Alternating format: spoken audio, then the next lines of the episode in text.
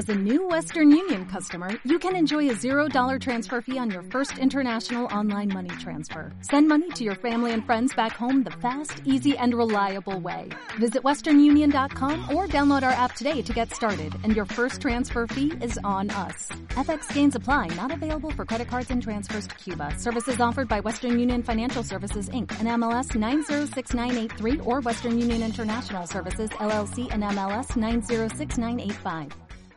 ¿Por qué editar un libro de hongos? Mm, no sé si alguien tiene esa pregunta, pero, pero yo me la puedo contestar en este ejercicio. Editar un libro de hongos es devolverle, para mí, un poco de todo lo que los hongos me, han dado. Recuerdo aún cuando, cuando hace un tiempo largo me, me estaba sintiendo muy mal y muy desconectado y muy enojado, sobre todo con mis hijos y, una tarde, un domingo en el río con, con poquitos hongos porque nunca fui un consumidor de volumen, sino más de, constancia, pude conectarme otra vez con el juego, pude conectarme otra vez con, con la risa y eso, sobre todo en mi relación con mis hijos, ayudó un montón y para mí lo más valioso que me han dado es la posibilidad de conectarme con mis niñes, con mi niño interior, sí, jajaja, ja, ja, pero sí, eso fue lo que, lo que me dio. Publicar un libro de hongos para mí es devolver un poco eso. Desde magia, publicar un libro de hongos es un honor increíble porque creo que, no sé si se han dado cuenta, pero, pero uno de nuestros logos es un hongo y, en, en las paredes de la librería tenemos pintados los hongos de Vero Escalante. Para nosotros es muy importante. Y que la gente lo pueda hacer en su casa, poder hacer el primer libro de cultivo de hongos de Latinoamérica es un poco una venganza contra todos aquellos que nos dijeron que éramos unos unos drogones, unos perdidos, etcétera, madres, padres, policías que nos han detenido fumando una tuca cuando éramos niños, para todos aquellos que nos dijeron que, que, las sustancias no nos iban a, permitir nada, miren, acá estamos, nos va muy bien y tenemos un libro de hongos que está a punto de salir. El libro está en preventa porque es un libro caro. Para entrar a la imprenta necesitamos vender primero 150 ejemplares y bueno, recurrimos a ustedes para, para, que nos den una mano con esto. Es realmente importante que compren la preventa para, para que este libro salga, porque bueno, también decidimos producir en función de lo que, de lo que se consume y no tanto financiar una edición y después ver cómo la vendemos y bajar el precio. Si realmente lo quieren, vayan a la preventa y hagan un compromiso y, y lo vamos a tener. Hongos, una guía de autocultivo de seres mágicos, eh, fue escrito por Diego y Paloma Cubensis que son dos cultivadores de hongos que tienen muchísimo amor en lo que hacen y muchísimo conocimiento. Tiene fotografías originales, ilustraciones, el diseño está a cargo de una de las mejores diseñadoras editoriales de este momento, eh, Laura de, Cápsula Dorada. Así que vaya esta introducción y, y algunas, algunos fragmentitos de, de, hongos para que lo conozcan, pero bueno, ante todo banquen el flash por favor y, y vayan a la, a la página de magialibros.com y cómprenlo. Tradición oral. Cuando hablamos de tradición oral, nos referimos a una corriente de energía que pasa de una persona a otra a través de la voz. La voz son ondas sonoras y portadoras de información. La tradición oral es una sucesión de intercambios energéticos que venimos sosteniendo desde tiempos ancestrales. ¿Y desde cuándo datan los hongos? Para responder a esta pregunta, nos vamos a remontar en 2.400 millones de años atrás, con el hallazgo del fósil de micelio más antiguo alguna vez encontrado, dentro de una roca en el subsuelo marino del continente africano. Esto nos hace pensar que los hongos podrían venir de los océanos, además de la Tierra. Incluso hay una teoría que habla sobre los orígenes de las plantas y cuenta que cuando el oxígeno salió del mar y el carbono salió de la Tierra, estos se cruzaron y nació la primera forma vegetativa de una planta, lo que se conoce como un cotiledón. Se cree que es por esta simbiosis que el micelio salió del mar y se encontró con el oxígeno para dar forma a su fruto más conocido como el hongo. La respuesta final aún no la tenemos, pero gracias al trabajo de micólogos, científicos y aficionados de investigación de la naturaleza, cada vez tenemos más información disponible. En su libro El manjar de los dioses, el escritor, etnobotánico, orador, psiconauta y defensor del uso responsable de las plantas sagradas Terence McKenna, elabora una teoría a la cual llama el simio drogado. tomando como disparador el eslabón perdido de la teoría de la evolución, Terence dice que los monos se cruzaron con los hongos en su búsqueda de nuevos territorios y mayor disponibilidad de alimentos. En ese momento comienzan a consumir estos hongos y adquieren otras habilidades que antes no tenían, como una perspectiva más amplia de su entorno y mayor conciencia de sus amenazas. Junto con el desarrollo de la corteza cerebral, comenzaron a pararse en dos patas. Con las manos empezaron a crear elementos y herramientas y surgió también la construcción del lenguaje, coronando la aceleración del salto neuroevolutivo. Según Terence, la responsable de todo esto sería la psilocibina, la sustancia psicoactiva que mencionamos anteriormente. Como ya mencionamos, existen alrededor de un millón y medio de especies de hongos, seis veces más que las plantas, de los cuales aproximadamente 20.000 producen setas. Algunos de ellos son partes de mecanismos fundamentales en la naturaleza, la descomposición y la nutrición. Podemos decir que representan el renacimiento y la regeneración. Hay muchos hongos que son saprobios, es decir, descomponedores moleculares que degradan la materia orgánica para obtener energía y alimentarse. Así, logran aligerar la acumulación de materia vegetal que, sin este mecanismo de descomposición, sofocaría a la Tierra. Hay otros capaces de realizar simbiosis con las raíces de las plantas, generando un mutualismo benéfico para ambos, como las micorrizas, que es una palabra de origen griego, micos, hongos y rizos, raíces, esta simbiosis se produce entre las raíces de una planta y las hifas que componen el micelio del hongo. Las hifas forman un manto alrededor de la raíz y luego otras penetran el espacio intercelular entre las células radiculares. Es acá donde se lleva a cambio el intercambio de nutrientes, minerales y agua. El hongo absorbe aguas y minerales del suelo que traslada hacia la planta y a cambio ésta le provee azúcares y otros productos de la fotosíntesis.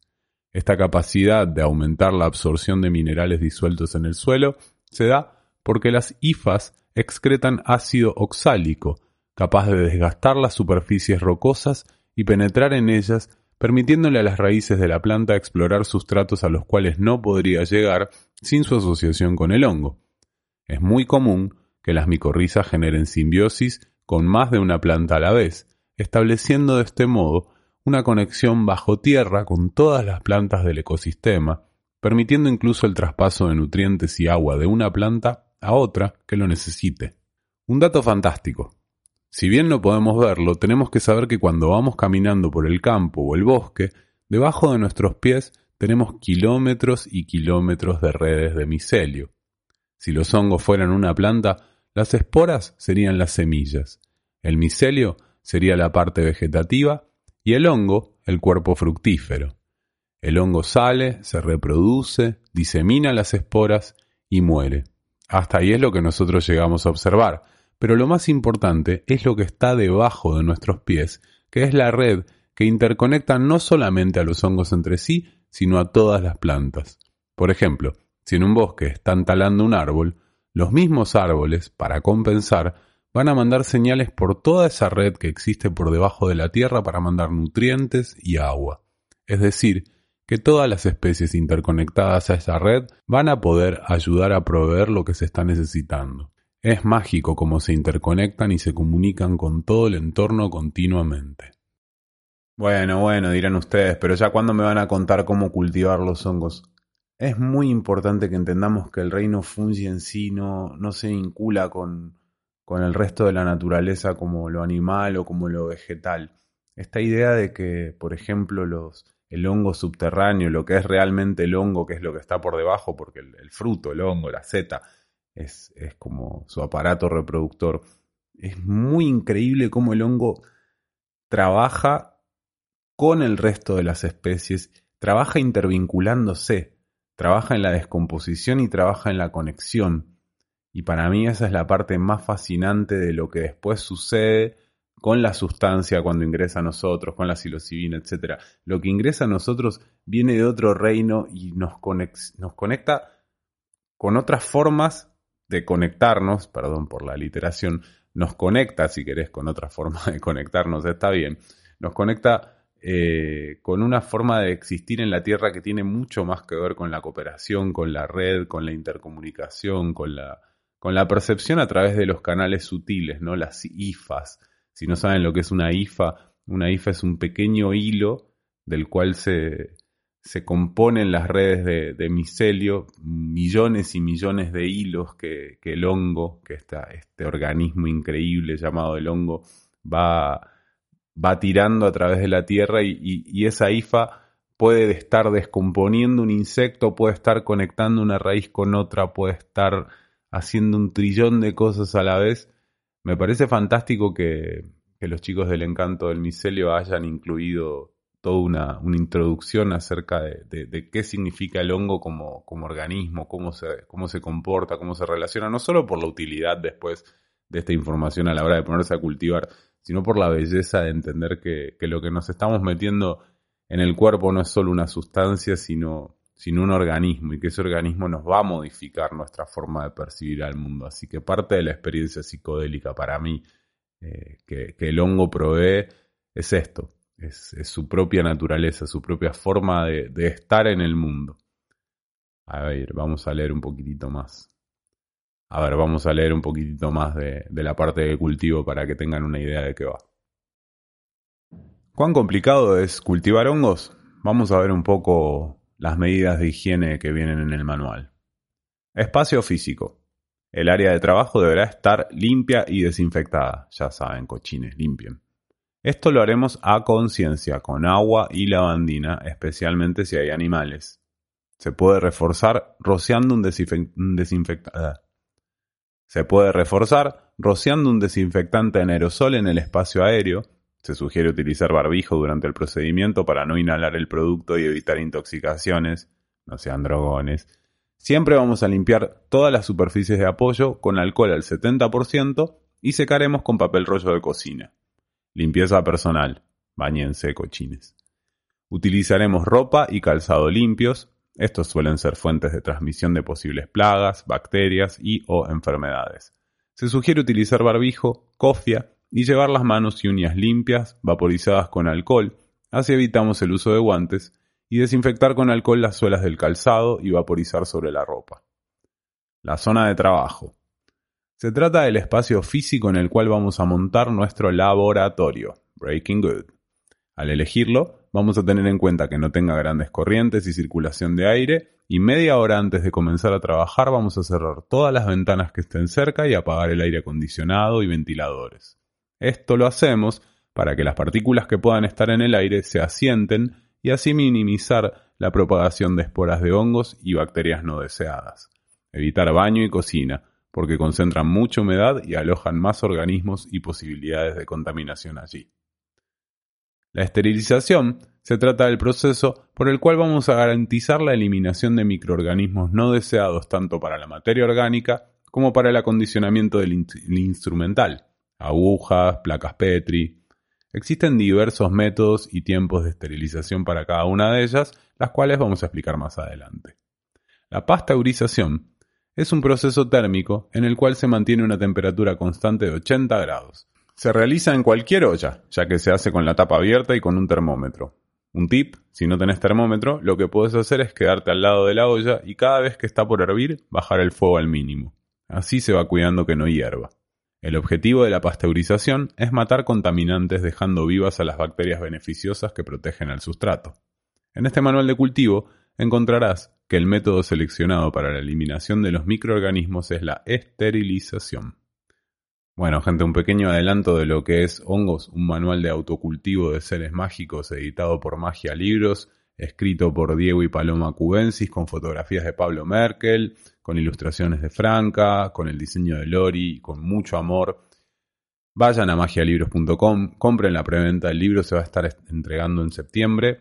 Eh, estamos con todo para, para, ir a imprenta muy pronto, faltan muy poquitos ejemplares, así que eso, banquen el flash, gracias a quienes lo hayan comprado por, por seguir bancándonos en nuestros proyectos y, y nada, ojalá que, que esto ayude a que haya muchos más hongos en el mundo. Les mando un abrazo y como siempre, pórtense mal, háganla bien y nos vemos en la próxima. Adiós. Dale más potencia a tu primavera con The Home Depot. Obtén una potencia similar a la de la gasolina para podar, recortar y soplar con el sistema OnePlus de 18 voltios de Ryobi desde solo 89 dólares. Potencia para podar un tercio de un acre con una carga. Potencia para recortar el césped que dura hasta dos horas. Y fuerza de soplado de 110 millas por hora. Todo con una batería intercambiable. Llévate el sistema inalámbrico OnePlus de 18 voltios de Ryobi. Solo en The Home Depot. Haces más. Logras más.